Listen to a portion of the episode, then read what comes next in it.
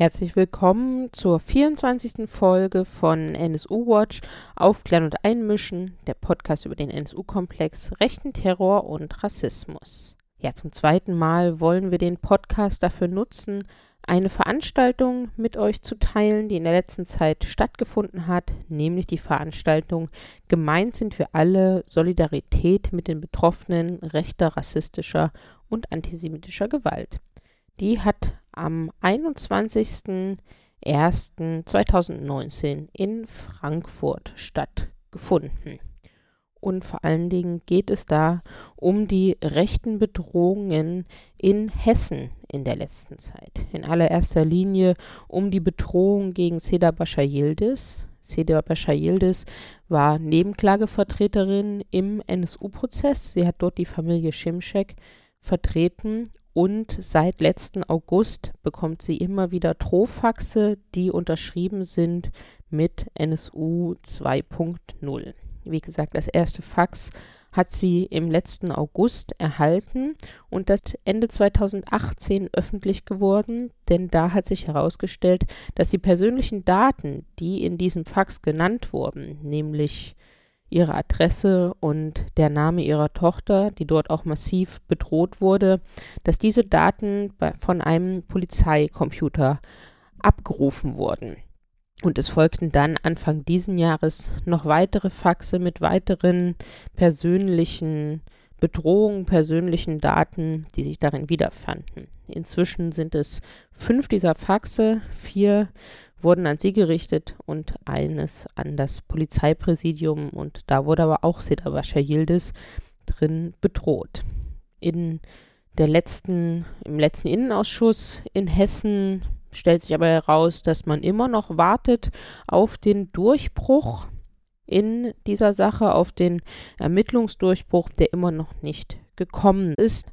Und von Anfang an haben wir gesagt, dass wir kein Vertrauen haben in die internen Ermittlungen, wo Kolleginnen der Polizei gegen ihre eigenen Kolleginnen ermitteln und haben gefordert, dass es eine komplette Offenlegung der rechten Strukturen in der hessischen Polizei und in der Polizei insgesamt geben muss. Da sind wir noch keinen Schritt weiter. Ich verlinke natürlich auch das Statement, das wir gemeinsam mit NSU Watch Hessen veröffentlicht haben Ende letzten Jahres. Ja, und deswegen gab es eben die Veranstaltung am 21.01. Seda Bascha Yildiz war mit dabei, genauso Abdul Kerim Şimşek, den sie eben im NSU-Prozess vertreten hat. Er ist der Sohn von Enver Şimşek. Enver Şimşek war das erste Mordopfer des NSU. Außerdem saß mit auf dem Podium Chris Simon für das Mietshäuser-Syndikat Rhein-Main. Denn linke Projekte in Hessen sind seit einer Weile von rechten Brandanschlägen betroffen und auch da gehen die Ermittlungen nicht voran. Außerdem war Michael Weiß für NSU Watch mit auf dem Podium sowie Esther Dischereit Sie hat die Aufklärung des NSU-Komplexes mitbegleitet und ist außerdem Schriftstellerin, hat das Stück Blumen für Othello geschrieben und außerdem Rupert von Plotnitz. Er war früher Justizminister von Hessen. Das Ganze wurde moderiert von Heike Kleffner vom Verband der Beratungsstellen für Betroffene rechter, rassistischer und antisemitischer Gewalt. Ja, und im ersten Teil spricht Heike Kleffner also mit Seda Bascha Yildiz. Spricht zunächst über ihre Einschätzung des NSU-Komplexes und des NSU-Prozesses, spricht dann über die Bedrohung, denen sie ausgesetzt ist und nennt auch ihre Einschätzung zu den laufenden Ermittlungen. Und das hören wir jetzt. Ja, herzlichen Dank. Herzlichen Dank, dass Sie alle heute Abend hierher gekommen sind. Herzlichen Dank Ihnen für Ihr Interesse, dass wir als, das kann man glaube ich wirklich sagen, ein vollgefüllter Raum, ein Zeichen der Solidarität mit Ihnen, Frau Baschayildes, und mit Ihnen, Herr Abdukerim Şimşek, werten. Frau Baschayildes, Sie haben 100 Tage nach Beginn des NSU-Prozesses ein Zwischenresümee gezogen, ein erstes, und haben gesagt, ihr Vertrauen in den Rechtsstaat sei erschüttert. Auf einer Skala zwischen 1 und 10 nach den Morddrohungen gegen sie und gegen ihre Familie durch eine Gruppe, die sich explizit auf die rassistische Mord- und Anschlagsserie des NSU bezieht in ihrem Namen. Wie steht es um das Vertrauen, das Sie in diesen Rechtsstaat noch haben? Also ich habe das damals gesagt nach 100 Prozesstagen und das würde ich auch genauso nach 438 unterschreiben. An dieser Einschätzung hat sich nichts geändert, weil also ich habe es ehrlich gesagt nicht für möglich gehalten, dass das ähm, sein kann, dass in einem Land wie Deutschland, dass Rechtsterroristen mordend durchs Land ziehen und die Polizei, Polizei und die Ermittlungsbehörden im Prinzip nichts Besseres zu tun haben, als die Opfer selbst zu verdächtigen, ihren Tod verursacht zu haben, indem sie in kriminelle Machenschaften verwickelt sind. Es war ja nicht nur ein Mord, zwei, drei, vier. Und wenn man die Akten liest, dann äh, sieht man halt eine Struktur dahinter, also ein Schema. Das war ja bei allen und man muss sich auch vergegenwärtigen, dass es halt unterschiedliche Bundesländer waren mit unterschiedlichen Ermittlungsgruppen und sie sind ja alle nach dem gleichen Schema vorgegangen. Also das fand ich schon sehr schlimm. Ähm, in Bezug auf ähm, der Familie Schimschek, die ich ja in dem Verfahren vertreten habe. Also das war jetzt nur mal ein exemplarisches Beispiel.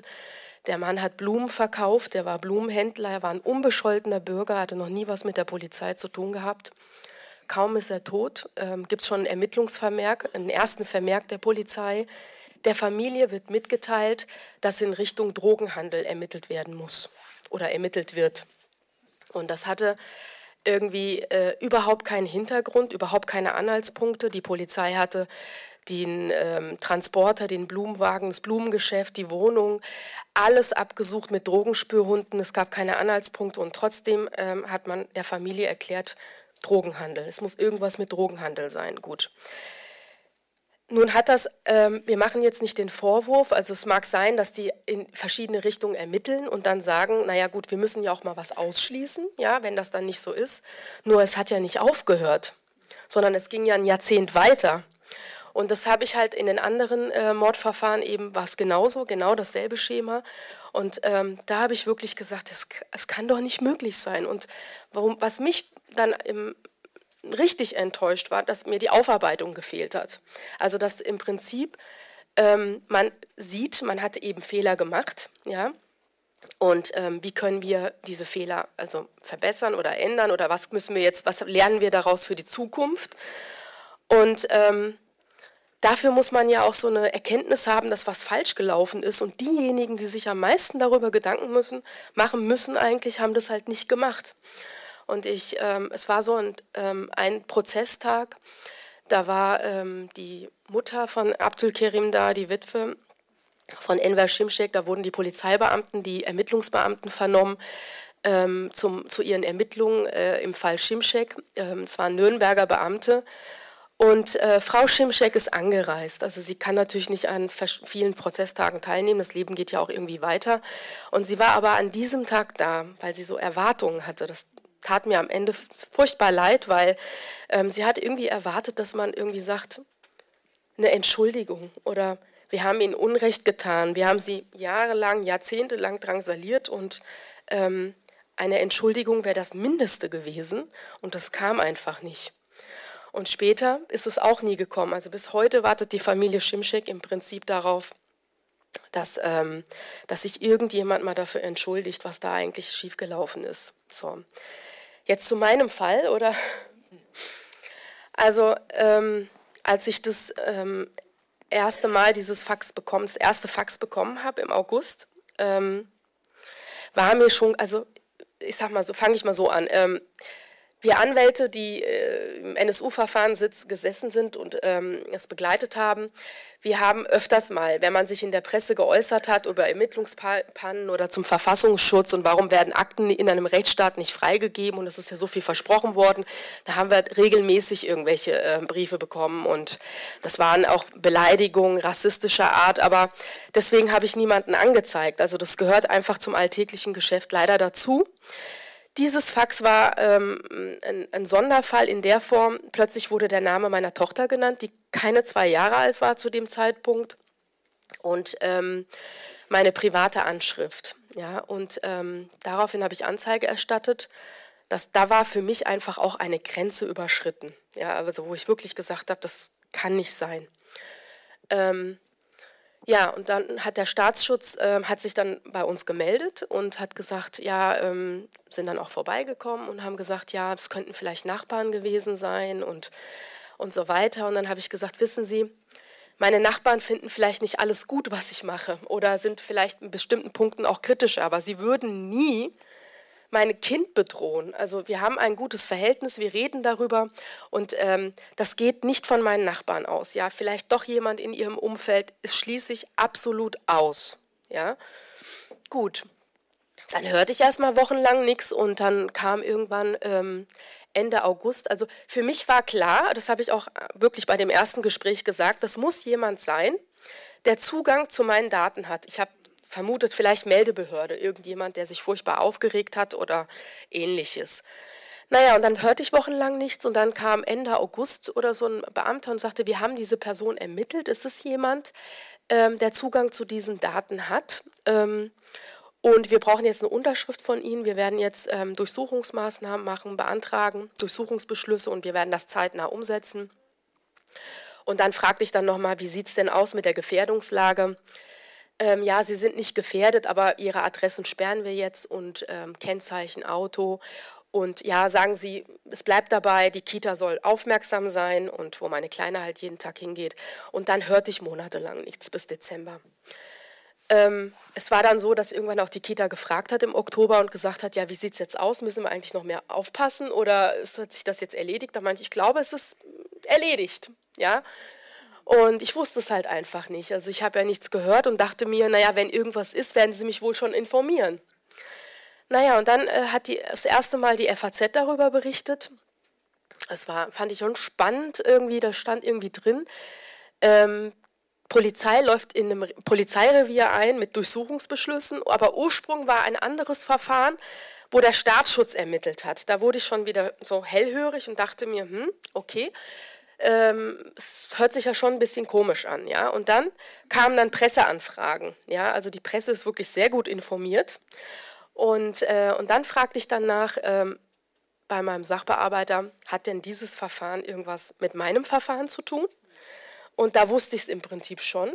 Und dann hieß es ja, wir würden gern bei Ihnen vorbeikommen und mit Ihnen sprechen. Ich war wirklich wütend, weil es ist ja nochmal eine andere Dimension, dass hier Polizeibeamte betroffen sind. Ich weiß nicht, äh, ich, ich hätte das gerne gewusst einfach, weil was geht da für eine Gefahr aus? Was ist da für ein Netzwerk?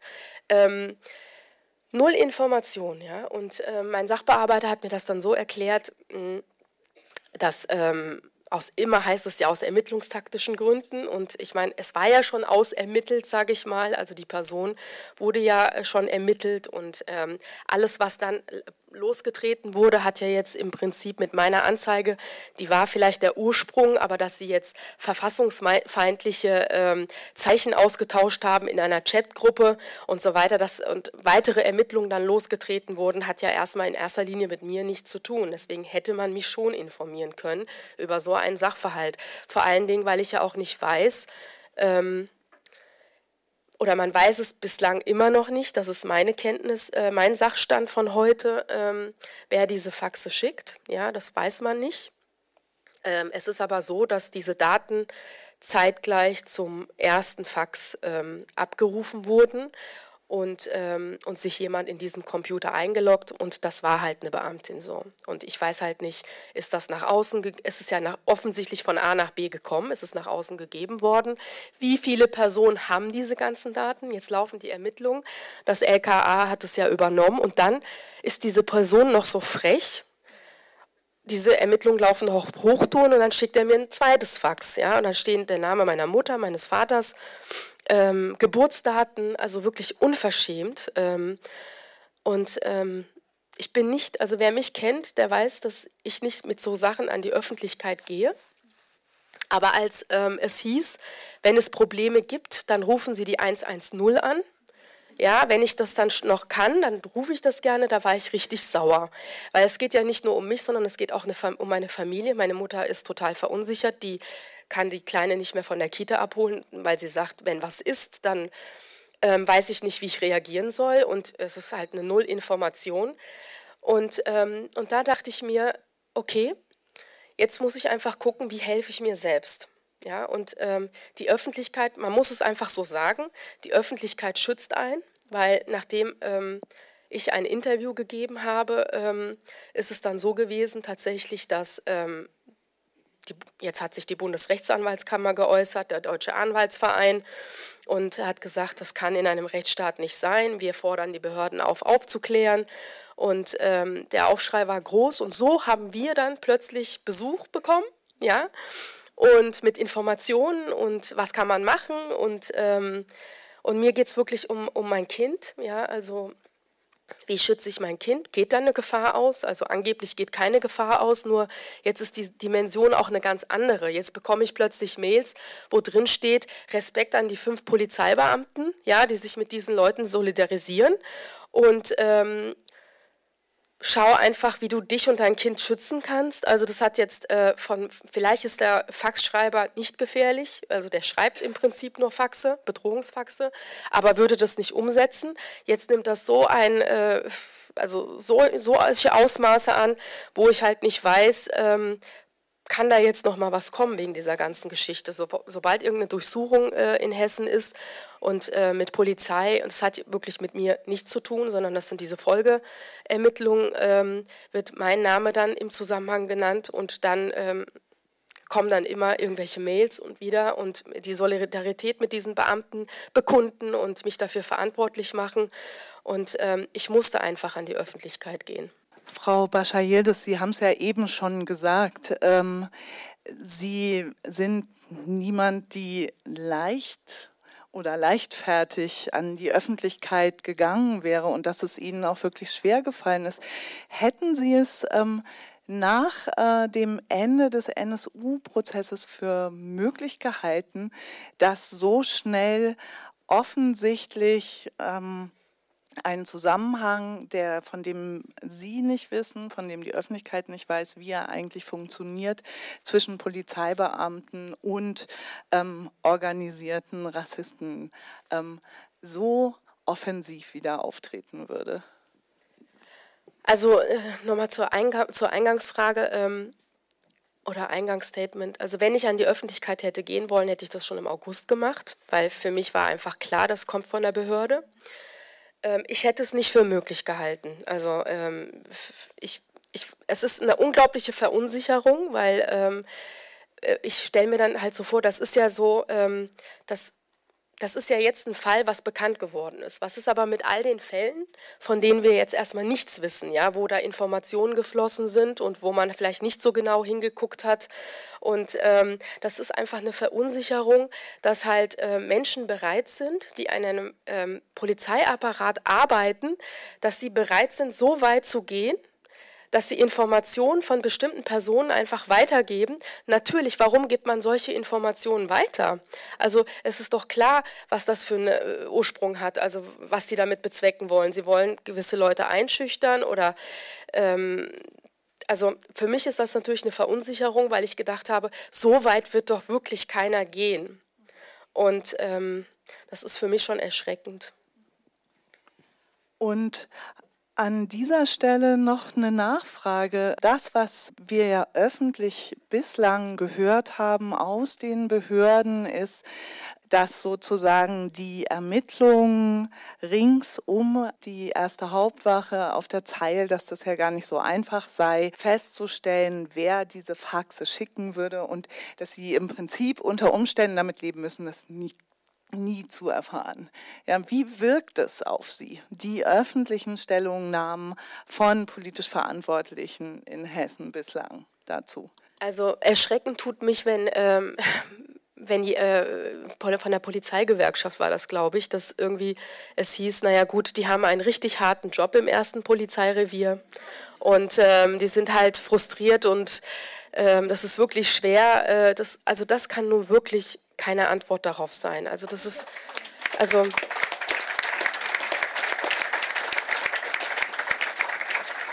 Also ich habe selber auch keinen leichten Job und mache dann auch nicht andere dafür verantwortlich. Also das kann nicht die Erklärung sein, dass man da jetzt solche Statements abgibt. Die zweite Frage war tatsächlich die Vorstellung, dass die, so wie es bislang klingt, die Ermittlungen zu der Gruppe NSU 2.0 im Sande verlaufen könnten. Ja, also es sieht fast danach aus, ähm, dass äh, der Faxversender, ähm, also die Person, die meine Daten weitergegeben hat vom ersten Revier, die weiß natürlich, wen sie die Daten weitergegeben hat. Und solange die nicht spricht, ähm, wird das nicht ermittelt werden können weil so wie ich das äh, verstanden habe, nachdem er mit mir geredet hat, ähm, geht das irgendwie über 30 Länder und zig Faxserver. Das ist jemand Versiertes. Der Faxversender ist eigentlich äh, nicht zu ermitteln. Aber es ist, äh, man, so wie man mir das dann im Weiter erklärt hat, ist es so, dass ähm, man davon ausgehen muss, dass von dieser Person jetzt erstmal keine Gefahr droht, weil hätte wenn er etwas hätte tun wollen, dann hätte er das vielleicht seit August getan. Das tröstet mich jetzt nicht wahnsinnig, weil äh, ich nicht weiß, äh, es ist natürlich unangenehm, da einfach zu wissen, da ist jemand, der steigert sich in diese Geschichte rein und ich weiß nicht, wer das ist. Und es sieht so aus, er wird nie ermittelt werden. Es sei denn, einer von diesen Beamten sagt, also eine Beamtin, die sagt dann, an wen sie es weitergegeben hat. Ja, und würde Verantwortung übernehmen für das, was geschehen ist. Ja, sieht nicht danach aus, mhm. muss man jetzt einfach mal realistisch sagen. Die sind natürlich auch anwaltlich vertreten und ähm, es sieht nicht danach aus, dass da jetzt Informationen kommen. Also wenn, dann kann es nur über die kommen und die berufen sich auch, ist ja auch in einem Rechtsstaat so, auf ihr Recht zu schweigen. Also das sieht nicht aus, als ob sich das in Zukunft ändert. Frau Bascha-Yildiz, herzlichen Dank noch einmal, dass Sie ähm, angesichts von rassistischen Morddrohungen sich entschieden haben, nicht zu schweigen und sich nicht einschüchtern zu lassen. Im Anschluss an dieses Gespräch mit Seda Bascha-Yildiz spricht Heike Kleffner nun mit Abdul Kerim Şimşek, er ist der Mandant von Seda Bascha Yildiz. Sie hat ihn im NSU-Prozess als Nebenklagevertreterin vertreten. Die Familie Şimşek sind die Angehörigen von Enver Şimşek, der am 9. September 2000 bei Nürnberg vom NSU ermordet wurde. Und in diesem Gespräch jetzt geht es zunächst um die Bedrohung, gegen seine Anwältin, also gegen Seda Bascha Yildiz, und danach gibt Abdul Kerim Şimşek noch einmal eine bittere Bilanz zum NSU-Prozess wieder, der für seine Familie nicht die erhoffte Aufklärung gebracht hat. Und das macht er hier in diesem Gespräch auch deutlich. Herr Şimşek, Sie waren noch ein Kind, als der NSU ihren Vater ermordete. Wie war Ihre erste Reaktion, als Sie erfahren haben, dass Ihre Rechtsanwältin, die Sie über die ganze Dauer des ähm, Verfahrens am Oberlandesgericht München vertreten hat, die Ihre Interessen vertreten hat, durch eine Gruppe bedroht wird, mit dem Dro Tod bedroht wird, die explizit auch nochmal den Mord an ihrem Vater verherrlicht. Und ich kenne Seda schon seit 2011, 12 und unser Verhältnis zueinander ist nicht mehr so einfach Anwalt-Mandant, sondern vielmehr eher Familie. Ja, die war in der Woche dreimal in München und die war wirklich sehr fleißig und hat auch, auch als sie hochschwanger war, ist sie immerhin bis zum letzten Tag ist sie hingegangen. Und ich war einfach empört. Ja. Sie hat uns das nicht direkt gesagt am Anfang, weil die wollte, die wollte nicht, dass wir uns Sorgen machen. Wir haben das auch erst später erfahren. Aber als das dann rauskam, ja, mit diesen NSO 2.0 Und dann halt, dass es dann irgendwie von der Polizei ausging. Ja, ich war sowas von entsetzt und empört. Ja, sowieso die Polizei hat uns jahrelang fertig gemacht. Und dann noch, dass es dann, dass dann sowas kommt. Einfach Enttäuschung im höchsten Niveau. Eigentlich, ich hatte mir vorgenommen gehabt, also nach dem Prozess nie wieder irgendwie vor Leute zu stehen und irgendwie was zu sagen oder zu reden, weil ich einfach von dem Prozess auch komplett enttäuscht war. Aber jetzt durch diese Sache bin ich jetzt heute hier und ja, stehe ich hier.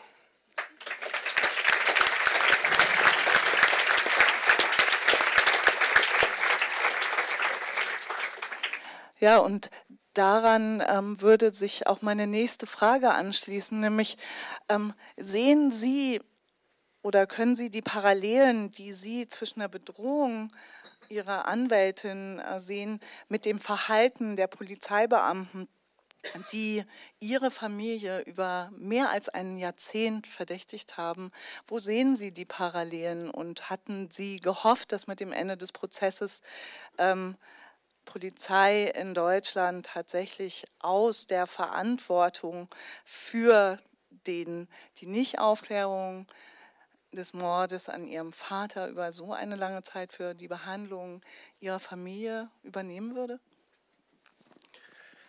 Nun, also wir wurden ja von unserer, von der Polizei zehn Jahre lang irgendwie verdächtigt und wir haben noch darunter sehr gelitten.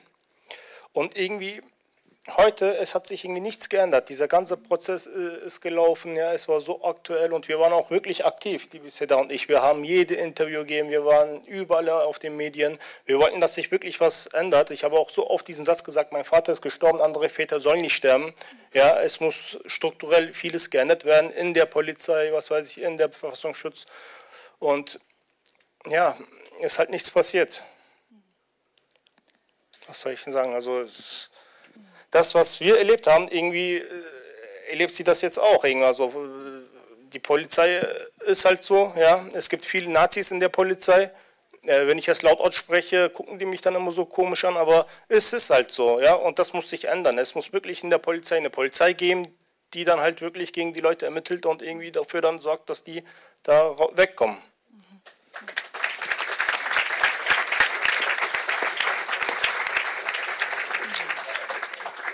Herr Simczek, Sie haben es ja eben schon gesagt. Äh, Sie haben gesagt, ähm, vor genau einem Jahr haben Sie in Ihrem Plädoyer am Oberlandesgericht München in Ihrem Schlusswort gesagt, Sie möchten, dass alle anderen, die an der Ermordung Ihres Vaters schuld sind, zur Verantwortung gezogen und in höchstem Maße bestraft werden. Wie groß ist Ihre Hoffnung, dass dies noch möglich sein wird? Ach, null, null. Ich hatte noch ein bisschen Hoffnung, ja, als dieser ganze Prozess angefangen hat, ja, hatte ich eigentlich große Hoffnung. Nach einem Jahr wusste man schon, okay, dieser Prozess wird es auch nicht bringen. Ja, da wurde unsere Hoffnung immer kleiner. Und nach dem Prozessende, nach dem Urteil, ja, es waren fünf Leute dort. Und Chepe, die war die einzige, die ins Gefängnis kam und die anderen ja, äh, sind jetzt auf dem freien Fuß. Sogar der eine, der schon bis sie was gesagt hat und äh, auch bereit war, bis sie Aufklärung zu treiben, äh, der Schulze, der hat sogar drei Jahre bekommen, während die anderen wirklich auf dem freien Fuß sind, die nichts gesagt haben. Ja, und äh, ist halt, also das sagt schon alles, ja. Die Akten wurden 120 Jahre gesperrt, manche vom Bundesverfassungsschutz, ja, da können wir nicht reingucken. Ja, also uns wurde versprochen, dass Aufklärung betrieben wird. Aber es wurde genau das Gegenteil getan. Äh, sobald es Richtung Netzwerke ging, wurde dicht gemacht, wurde zugemacht. Ja, man konnte nicht mehr ermitteln. Unsere Anträge wurden immer zurückgewiesen. Und ja, ich, wie ich damals schon gesagt habe, ich möchte, dass jeder damit zu tun hat, seine Strafe bekommt. Sowohl die Polizisten als auch die Beamte oder was weiß ich. Also jeder, der damit zu tun hat. Das sind ja nicht nur die Nazis, NSU-Leute, die draußen, sondern die haben ja auch Unterstützer, Helfer, Mithelfer, wie wir auch jetzt bei Setas Fall gesehen haben, dass Polizisten wirklich ihre Adresse weitergegeben haben. Ja, und das war ja bei uns auch so. Und äh, das wollen wir je, jedes Mal äh, zeigen. Aber war nicht möglich halt. Unsere Anträge wurden immer zurückgestellt und wir haben nichts erreicht in dem Prozess. Er hat uns hat nur Schmerzen bereitet und hat fünf, sechs Jahre in Anspruch genommen. Ja. Wirklich gesagt, nach dem Prozess geht es uns jetzt noch schlimmer, noch schlechter wie davor. Leider. Ja, herzlichen Dank, dass Sie trotzdem heute Abend hierher gekommen sind und uns alle daran erinnern, dass die Forderung nach einer umfassenden tatsächlichen Aufklärung und nach einer umfassenden Bestrafung aller an den Taten Beteiligten auch eine Forderung ist, mit, denen sie, mit der Sie nicht alleine dastehen sollten, sondern die wir alle in unserem Alltag nicht vergessen sollten und dort vorbringen sollten, wo wir sind. Es folgt nun das Gespräch mit Chris Simon. Sie ist Vertreterin des Mietshäuser-Syndikat Rhein-Main und Projekte des Mietshäuser-Syndikat Rhein-Main und andere linke Projekte sind seit Mitte letzten Jahres von Brandanschlägen, also von einer Brandanschlagsserie betroffen, wobei es sich mutmaßlich um rechte Anschläge handelt. Das liegt hier sehr nahe bei der Ortsauswahl, an denen diese Brandanschläge stattfinden. Und auch hier sind die Ermittlungen keinesfalls abgeschlossen. Es gibt zwar einen Tatverdächtigen, aber Polizei und Staatsanwaltschaft halten ihn nur für einen der Brandanschläge für verantwortlich, obwohl sich diese Brandanschläge sehr ähneln. Und davon erzählt eben Chris Simon, wie diese Ermittlungen verlaufen. Frau Simon, Sie sind heute hier als Vertreterin einer relativ großen Gruppe von linken alternativen Hausprojekten im Rhein-Main-Gebiet, die im Mietshäuser-Syndikat organisiert sind und ungefähr zur gleichen Zeit, als äh, Seda Bascha Yildiz die Morddrohung des NSU 2.0 erhalten hat, begann eine Brandanschlagsserie gegen Projekte, Hausprojekte, Orte, wo Menschen aus dem alternativen linken Spektrum zusammenkommen können, leben, die neun Projekte betroffen hat.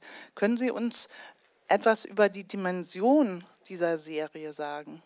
Ja, also genau, es hat nicht nur Projekte betroffen, die im Mietshäuser-Syndikat organisiert sind, aber eben auch. Der, der erste Brand ähm, wurde im September gelegt und das war in, im Taunus. Knotenpunkt heißt das Projekt, das ist eben im Mietersyndikat organisiert. Und dieses Projekt ist fast äh, komplett abgebrannt. Ähm, zum Glück ist niemand zu Schaden gekommen, also nicht körperlich. Die Leute haben aber ihr Hab und Gut verloren und konnten erstmal länger dort nicht leben, äh, weil das Haus unbewohnbar geworden war.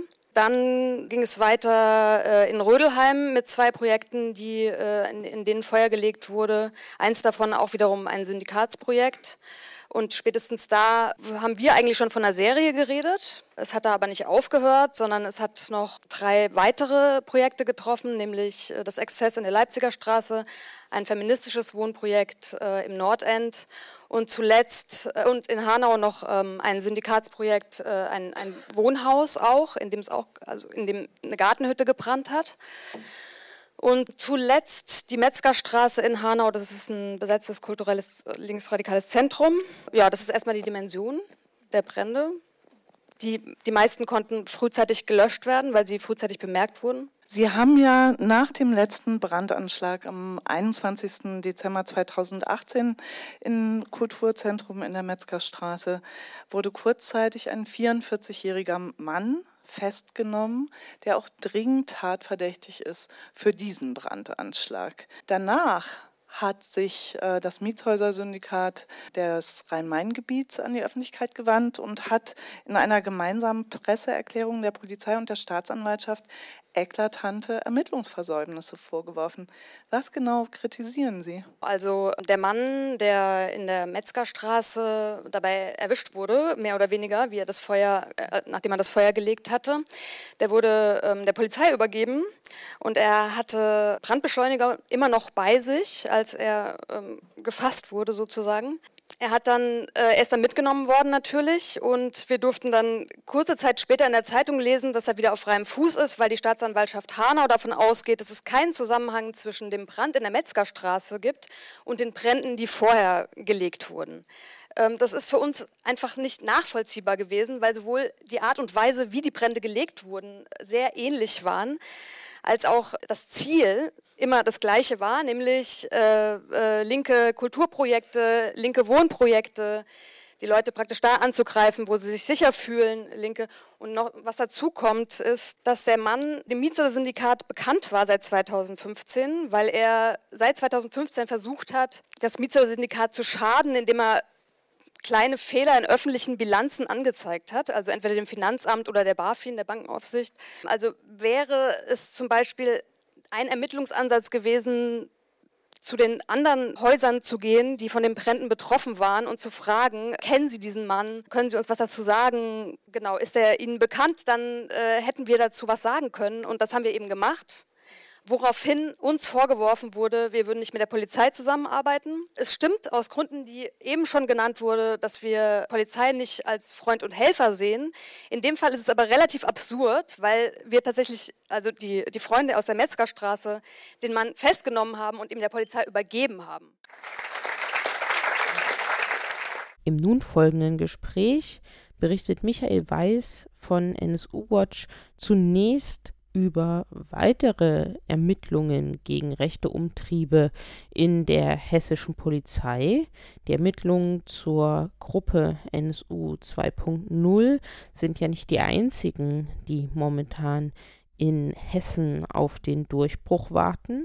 Und im Anschluss daran zeigt er noch einmal Kontinuitäten auf von möglichen rechten Terror von Neonazi-Strukturen in Hessen, die immer kleingeredet wurden, immer zu Einzelfällen klein gemacht wurden, weil es in Hessen nicht geben darf, was es eben doch gibt, nämlich Neonazi-Strukturen. In Hessen gibt man sich gern das Image dass man kein Problem mit Rechten, kein Problem mit Neonazis hat und das hat eben entsprechende Auswirkungen auch auf Ermittlungen gegen Neonazis. Und all das stellt Michael Weiß von NSU Watch jetzt dar. Natürlich sind hier Parallelen zu sehen. Äh, die ähm, Frage nach den Parallelen würde ich auch Ihnen stellen wollen, äh, Michael Weiß. Ähm, Bevor wir aber auf die Parallelen zu sprechen kommen, ähm, Frau Baschayirdes hat es ja schon gesagt, jedes Mal, wenn jetzt neue Erkenntnisse über rechtsextreme Aktivitäten, Umtriebe in der hessischen Polizei bekannt werden, wird es mit ihr in Verbindung gebracht. Tatsächlich ist dem ja nicht so. Ein Fall, der auch nur durch Zufall offensichtlich bekannt wurde, ähm, eine weitere Gruppe ähm, von Polizeibeamten, die eine Affinität zu Rechtsextremismus ganz offen ausgelebt haben, befindet sich ja in Kirtorf. Ähm, was können Sie darüber sagen? Ja, ich meine, dieser Fall Kürtorf, der ist ja medial bekannt geworden als der äh, Kirmesfall, der sogenannte. Und da geht es eben um zwei Polizisten, die auf einer Kirmes in Kürtorf in Mittelhessen vor einiger Zeit da eben auffällig geworden sind, indem sie rassistische Parolen rumgegrölt haben und ähnliches. Und ein Mitarbeiter der Ordnungsbehörde da eine Strafanzeige gegen sie gestellt hat. Und wie gesagt, das ist einige Zeit her, aber in, in dem Zug ja von, den, von den Bedrohungen Bedingungen und den Chats und NSU 2.0 und so, wo, wo ja auch ein Beamter aus Kürdorf dann involviert war, ist dieser Fall jetzt medial einfach nochmal aufgeploppt und aufgerollt worden. Und es gab dann auch gegen diese zwei Polizisten, das sind zwei Brüder aus Kürdorf in Mittelhessen, wie gesagt, Ermittlungen äh, und auch eine Hausdurchsuchung im Dezember beispielsweise, wo man bei einem der Polizisten, das haben die, Ermittler, haben die Durchsucher selber gesagt, ein museal eingerichtetes Zimmer mit NS-Devotionalien gefunden haben. Ne? Und das muss man halt einfach sagen. Und dann haben wir natürlich auch wir uns mal diese äh, zwei Brüder genauer angeguckt und halt auch festgestellt, das sind bekannte Namen aus der rechten Jugendkultur der 2000er Jahre. Wir sind hier in Kürtorf, Mittelhessen. Das war ähm, ein Hotspot von Neonazismus in den 2000er Jahren. Da gab es eine Kameradschaft Berserker mit einem Treffpunkt und so weiter, will ich jetzt nicht ausholen. Aber Der Punkt war einfach, äh, dass wir uns damals in 2000er Jahren Kürdorf sehr genau unter Lupe genommen haben und da als Außenstehende auch immer gescheitert sind, weil wir festgestellt haben, diese Neonazi-Strukturen, die sind so sozial und aber auch politisch so eng verwoben mit dem, was man als die ganz normale rechte Dorfjugend und so weiter begreift. Wo fängt der organisierte Neonazi an, ja, und wo fängt der ganz normale Rechte an? Also da gab es nicht diese Trennschärfe dazwischen. Ne? Und, in der, und das ist das Milieu, in dem diese zwei Brüder einfach auch äh, namentlich uns schon aufgefallen sind. Und auch in den folgenden Jahren äh, Facebook-Beiträge, wo sie immer wieder den örtlichen Nazi-Chef zum Beispiel zum Geburtstag gratulieren und solche Geschichten. Und wenn man sich zum Beispiel das Facebook-Profil des einen Bruders anguckt, wie gesagt, jetzt mittlerweile ist er aus dem Polizeidienst jetzt doch mal entfernt worden. Äh, das ist ja, ja ja, viel, ja, die Frage ist, war, wie ist er überhaupt in den Polizeidienst reingekommen? Aber da komme ich gleich noch dazu. Ne? Äh, wenn man sich das Facebook-Profil auch rückwirkend über die ganzen Jahre anguckt, da wird man feststellen, ja, absolute Bekenntnisse zur AfD, Hetze gegen Linke, Hetze gegen Geflüchtete und eine absolute Huldigung und Verehrung von SS. Also so, äh, nicht nur, dass er, es wurde jetzt in manchen Zeitungen geschrieben, so ein Interesse am Nationalsozialismus und historischen Sachen hatte. Nein, das war eine offene Huldigung und Verehrung der SS. Er hat alle Kriterien erfüllt, nach denen man eine Person als eine Neonazi definiert. So. Und jetzt fragt sich halt, wie weit ist das Einzelfall und so und wie weit ist das problematisch. Und äh, der Kern des Problems ist, dieses ganze Facebook-Profil war öffentlich. Wie viele Vorgesetzte, wie viele Kolleginnen haben das eigentlich in den letzten Jahren gesehen, wie der tickt? Also er hat ja auch kein Hehl aus seiner Einstellung gemacht. Ne? Und trotzdem ist offensichtlich nie was draus passiert. Und dann irgendwie, und ich könnte jetzt auch mal sagen, äh, polemisch sagen, hätte der damals äh, vor ein paar Monaten unter Kirmes in Kürtorf die Fresse gehalten, dann würde er heute noch völlig unbeschwert und ungestört im Polizeidienst sein und völlig unbeschwert und ungestört seine neonazistischen Facebook-Posts ablassen und niemand würde sich daran stören wenn der Fall eben nicht gewesen wäre mit der Bedrohung, dass man auf einmal sensibel war und auf einmal hingeguckt hat und sagt, so jetzt müssen wir doch ein bisschen an der Spitze vom Eisberg irgendwie ein paar Leute mal irgendwie da wegnehmen.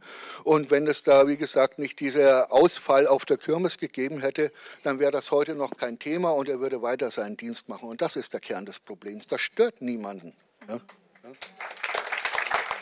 Ja? Und das verweist halt nicht auf Einzelfälle, sondern auf ein strukturelles Problem. Ein anderes strukturelles Problem, das ja eng damit verbunden ist, ist, äh, dass ähm, zumindest wenn man sich, sagen wir mal, die hessischen Verfassungsschutzberichte der letzten 20 Jahre anschaut oder die öffentlichen Verlautbarungen, dann hat man den Eindruck, äh, Rechtsterrorismus, neonazistisch motivierten Terror hat es hier nicht gegeben bis äh, zur Selbstenttarnung des NSU und bis bekannt wurde, dass Halit Yozgat in Kassel im April 2006 vom NSU ermordet wurde. Es gibt und das äh, scheint ja offensichtlich eine Erzählung, dass nicht nur ähm, Rechtsterrorismus hier nicht existiert, sondern dass man den dann auch nicht verfolgen muss. Sehen Sie das dass es immer nur Einzelfälle sind? Gibt es Fälle, von denen die Öffentlichkeit kaum noch etwas weiß, zu wenig weiß? Und wie haben sich die Ermittlungsbehörden da verhalten? Ja, es gibt einen in unseren Kreisen recht bekannten Fall, aber der Öffentlichkeit nicht so wirklich geläufigen Fall aus den Jahren 2000. Und es ging um einen Fall im September 2000, aber wenige Tage vor dem ersten Mord des NSU an Enver Cimcek. Ähm, wo bei einem äh, recht engagierten und auch recht bekannten und exponierten Antifaschisten hier in Frankfurt also Sprengstoff unter das Auto montiert wurde. Und zwar waren das eine metallische Natriumstangen, die in Verbindung mit Wasser so explodiert wären und wo die Polizei selber nach einer Expertise sagt, wenn das hochgegangen wäre, dann wäre das Auto mehrfach zerrissen worden. Also die Insassen hätten null Überlebenschance gehabt. Und dieses, äh, dieser Sprengzeug, das, äh, das explodiert mit Wasser, in Verbindung mit Wasser. Und man hat damals an dem Auspuff ja noch Klebestreifen festgestellt, wo natürlich die Wahrscheinlichkeit groß ist, dass da noch ein Gefäß mit Flüssigkeit rangeklebt war, was am Auspuff, wenn es durchgeschmort hätte, die Explosion ausgelöst hätte. Es war damals Herbst, regnerisch. Das Auto hätte nur durch eine Pfütze fahren müssen, ja, dann wäre es explodiert. Es war wirklich sehr, sehr großes Glück, dass damals nicht drei Tote gab, drei Tote in dem Sinne, weil als das Auto, als das Zeug bemerkt wurde und am Auto, da war der Antifaschist, seine Lebensgefährtin, ja, und ihr wenige Monate altes Kind 100 Kilometer unterwegs gewesen, äh, auf einer recht feuchten Straße, äh, bis das durch Zufall, das was hängt denn bei dir am Auto, dann irgendwie jemand gesehen hat. Ne? Und das war ein Fall im Jahre 2000. Jetzt fragt man sich, wie kommen wir jetzt auf 18, äh, 19 Jahre später da?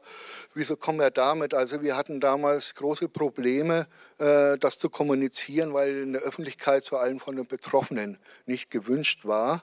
Und da müssen wir natürlich dran halten und da haben wir auch Verständnis dafür gehabt. Und zum anderen, weil uns die Dimension des Ganzen äh, in den Jahren auch mm, erst so puzzelmäßig erschlossen hat. Also wir haben ja auch überlegt, wo aus welcher Ecke kann das kommen, wer kann das gewesen sein. Und fünf Jahre später hatten wir dann auf einmal Kenntnisse, dass im direkten Umfeld von dem Betroffenen ja ein Neonazi unerkannt agiert hat, der den militanten Netzwerk von Blood and Honor angehört hat. Wir haben dann nochmal Jahre später mit einem Ausgestiegenen geredet, der gesagt hat, ja, die wollten doch damals so einen Terror wie Combat 18 hier in Frankfurt aufziehen.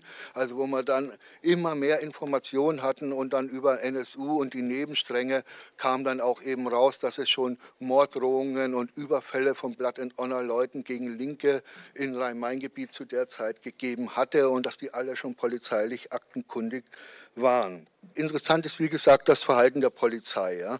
Obwohl sie selbst sagten, dass das Auto bei einer Explosion, Explosion mehrfach zerrissen worden wäre, haben sie nur nach Vergehen gegen Verstoß wegen Sprengstoffgesetz ermittelt, niemals wegen einem versuchten Tötungsdelikt. Das ist völlig absurd, haben aber die Ermittlungen nach fünf Monaten schon eingestellt.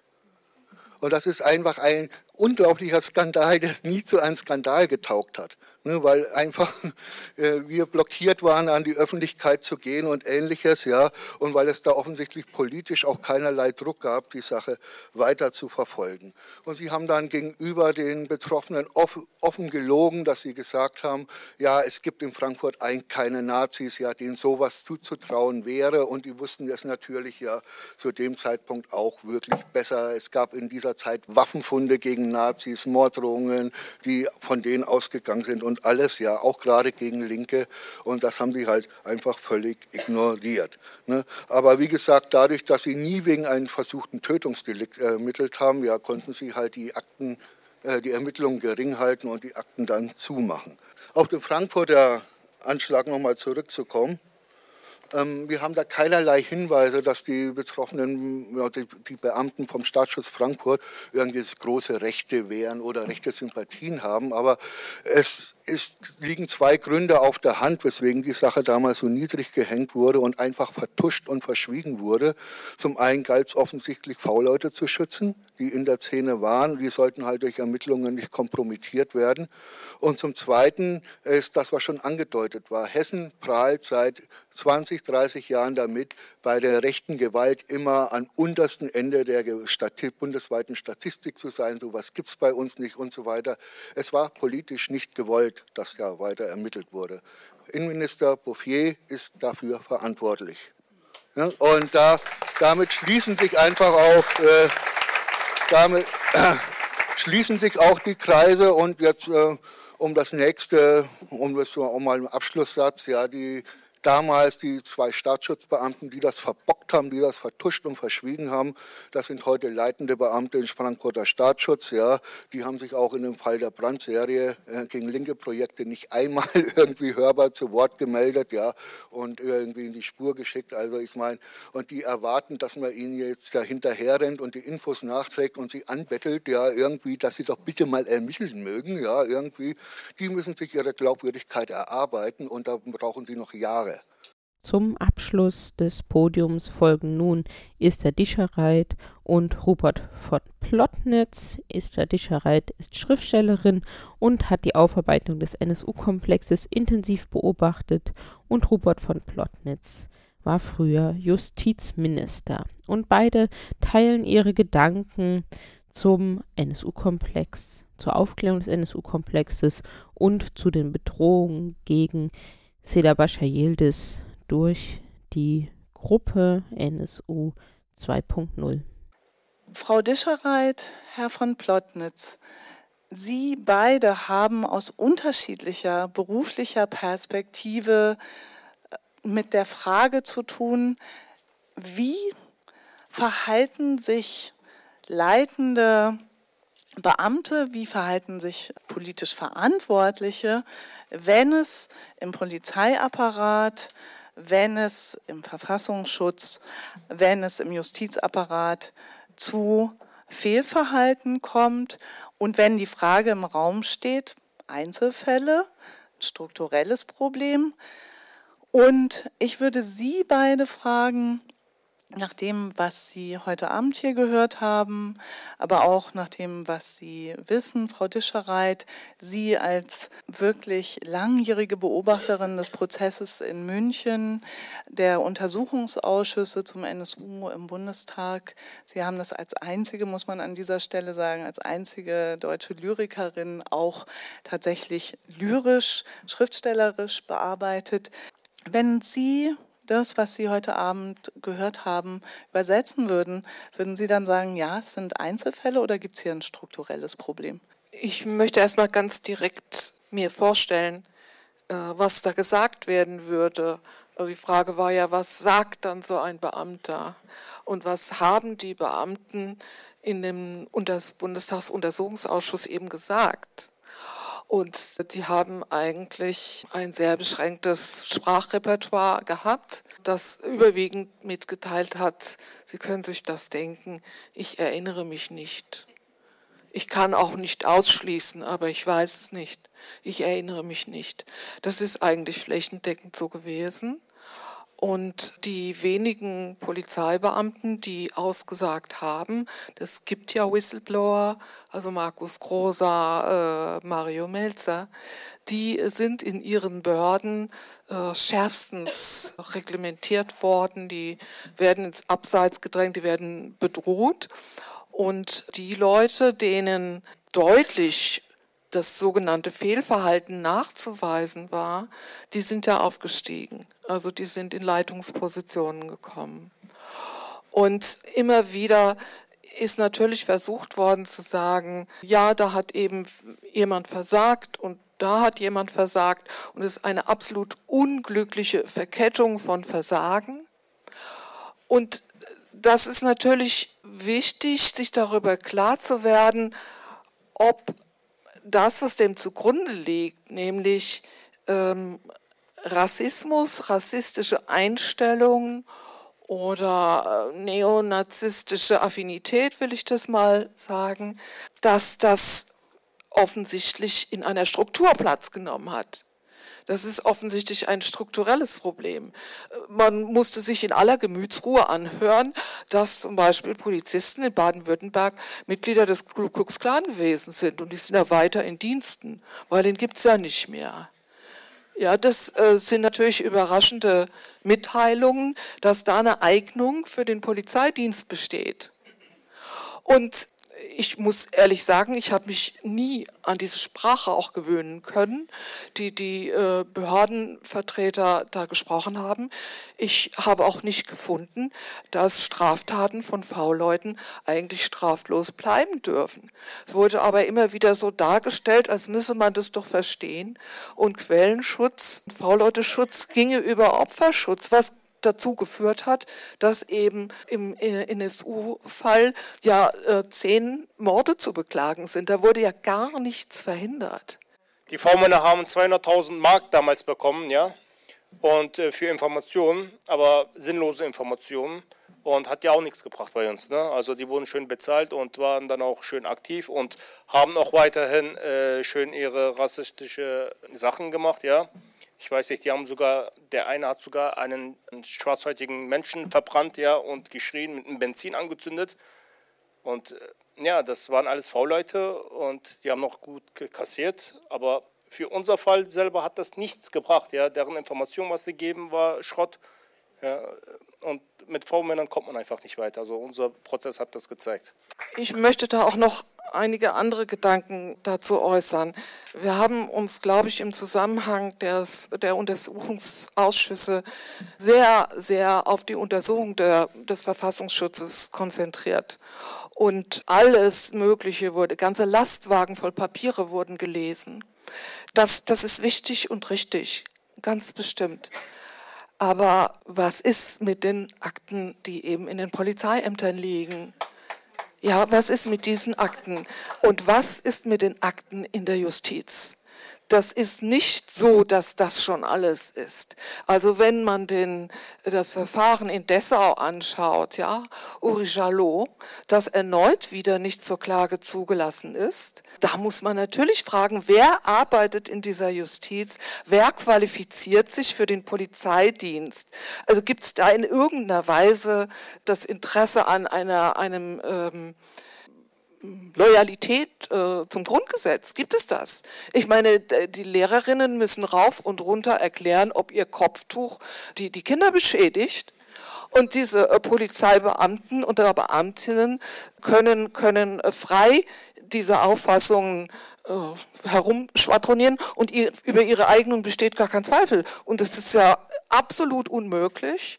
Und ich bin jedenfalls im Laufe der Beobachtung des NSU-Verfahrens zu der Meinung gelangt, erstens, und das haben ja auch die Kollegen Anwältinnen alle gesagt, kein Schlussstrich, das ist ja nicht einfach eine Akklamation. Das ist die Bemerkung darüber, dass niemand derer, die diese Erklärung unterschrieben haben, der Auffassung ist, dass mit der Fokussierung auf drei Menschen dieser Zelle, NSU-Zelle, die, die Täterschaft erfüllt sei. Das glaubt niemand. Das bedeutet doch umgekehrt, dass wir davon ausgehen müssen, sie sind unterwegs. Sie sind straffrei und ohne Behelligung unterwegs, genauso wie man eben Jahrzehnte überhaupt gar nicht mehr auch nach dem abgetauchten Trio ernsthaft gesucht hat. Und das sind doch äh, ziemlich erschreckende Mitteilungen. Ich möchte Sie, Herr von Plotnitz, äh, fragen. Sie haben ja sozusagen als Einziger in der Runde die Erfahrung aus der anderen Perspektive. Und weil Frau äh, Dischereit ähm, tatsächlich nochmal Artikel 1 Grundgesetz äh, ins Gespräch gebracht hat und ich mir das äh, in Vorbereitung auf den heutigen Abend auch nochmal angeschaut habe, will ich uns alle tatsächlich daran erinnern, dass äh, Artikel 1 Grundgesetz Absatz 1 äh, nicht nur sagt, die Würde des Menschen ist unantastbar, sondern sie zu achten und zu schützen ist die Verpflichtung aller staatlicher, staatlichen Gewalt. Und Artikel 3, äh, Absatz 3 sagt dann, die nachfolgenden Grundrechte binden Gesetzgebung, vollziehende Gewalt und Rechtsprechung als unmittelbar geltendes Recht. Was hätten Sie erwartet, dass diejenigen, die für einen Teil der Exekutive verantwortlich sind, nämlich den Polizeiapparat, nach Bekanntwerden der Bedrohung von Frau Baschayirdes durch den NSU 2.0 nach Bekanntwerden weiterer rechtsextremer Polizeibeamter, was hätte geschehen müssen? Ich will versuchen, diese Frage äh, mit einem Beispiel zu beantworten. Äh, unlängst hat es ja in Bremen einen Anschlag auf einen Bundestagsabgeordneten der AfD gegeben. Äh, die Täter kennt man bis heute nicht. Trotzdem hat sich der Bundespräsident leibhaftig äh, äh, hat, sie, hat reagiert auf diesen äh, Anschlag und hat erklärt, das sei ein Anschlag auf den Rechtsstaat. Nun haben wir in Hessen keinen Bundespräsidenten, aber wir haben, hier gibt es einen Ministerpräsidenten, hier gibt es auch einen Innenminister. Und da muss ich gestehen, äh, hätte ich schon erwartet, nachdem ruchbar wird, dass an einem einzigen Polizeirevier in Frankfurt am Main nicht eine, nicht zwei, sondern fünf Nazis oder Neonazis offensichtlich dringend ihres Tuns verdächtig sind und dass im Zusammenhang damit eine Kollegin, wie wir es hier gehört haben, bedroht wird in einer widerwärtigen Art und Weise, da hätte ich mir schon vorstellen können, dass wenn schon nicht der Ministerpräsident, zumindest der Innenminister laut und deutlich und unmissverständlich öffentlich klarstellt, Nazis und Neonazis haben den Reihen der hessischen Polizei nichts zu suchen und, und wir und wir, werden, und wir werden alles unternehmen, um sicherzustellen, dass das äh, in Zukunft auch so bleibt. Äh, das wäre die Reaktion, aber nun gebe ich zu, äh, so zu der Frage nach, der nach den Strukturen. Also äh, ich fände es verkehrt, sich jetzt hier der, der, Überlegung hinzugeben, die gesamte Polizei in Hessen und in der Bundesrepublik besteht aus Nazis und Neonazis. Das wäre eine Verschwörungstheorie, mit der würden wir uns alle keinen politischen Gefallen tun. Aber, aber natürlich äh, irritiert es auch mich, wenn man hört äh, auf das Bekanntwerden dessen, was jetzt an Vorwürfen im Raume steht, äh, das seien alles nur Einzelfälle. Also es ist ja geradezu absurd. Je häufiger, je größer die Zahl der angeblichen Einzelfälle wird, umso einzelne werden aus Sicht der Verantwortlichen die Taten alle. Also das kann, das kann ja nun nicht, äh, äh das kann nicht sonderlich sinnvoll sein. Äh, äh, aber äh, natürlich ist es, das ist dann die Frage, wird mit Nachdruck ermittelt oder nicht ermittelt. Ähm, hier haben wir Beispiele gehört, dass offensichtlich die Polizei dann, wenn es um sogenannte linke Projekte geht, zum Jagen getragen werden muss, wenn es um die Aufklärung von schweren Straftaten wie einer Brandstiftung geht. Das ist im Rechtsstaat nicht vorgesehen. Also eine Polizei, die zum Jagen äh, getragen werden muss, äh, die hat ihre Funktion verfehlt und die gehört ausgewechselt. Und äh, insofern glaube ich, haben wir es schon mit einem größeren Problem zu tun, das nicht auf Polizeireviere oder einzelne Polizeiabteilungen beschränkt ist. Wir haben es mit dem Problem zu tun, ich sage es mal etwas zynisch, äh, sowas wie einen anerkannten Feind, anerkannten Feind und lizenzierten Feind der Demokratie in der Bundesrepublik, den gibt es, das ist der islamistische Terror und den gibt es zu Recht. Aber wenn es um die Risiken geht, die von Neonazis, von Rechtsextremisten, von Rassisten der Demokratie in der Bundesrepublik äh, drohen, dann gibt es sozusagen eine Generallinie der Beschwichtigung, der Verharmlosung, der Einzelfalltheorie. Äh, da will man nicht so recht ran. Und äh, das ist, glaube ich, der Grund dafür, solange das so bleibt, leben wir auch in gefährlichen Zeiten, was dieses Problem angeht. Und das müsste sich ändern. Und das war die Veranstaltung Gemein sind wir alle, Solidarität mit den Betroffenen rechter, rassistischer und antisemitischer Gewalt, die am 21.01.2019 in Frankfurt stattgefunden hat. Ja, und das war damit auch die 24. Folge von NSU Watch Aufklären und Einmischen. Wir hören uns in zwei bis drei Wochen wieder mit der 25. Folge des Podcasts. Und bis dahin findet ihr uns im Internet nsu-watch.info, auf Twitter at nsuwatch und auch bei Facebook. Wir hören uns in der nächsten Folge wieder.